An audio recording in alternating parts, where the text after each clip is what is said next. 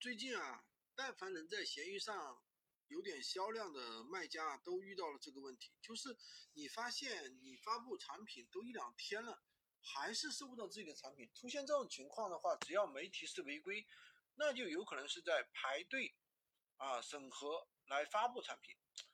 呃，只要你简单看一下有没有违规值图片就行了。但是现在审核是对于产品重合度、账号权重。图片完整度、站外引流的多维度的一个审查。比如说，原来的大街内、大街内啊，玩法非常的简单粗暴，复制粘贴一个店铺三五百个链接，同时就可以爆很多个链接。但是现在你要这么干啊，有可能你的账号都没有流量。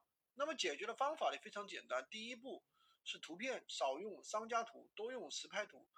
避免被系统判定为专业卖家，最好用软件修改一下图片的 MD5 值。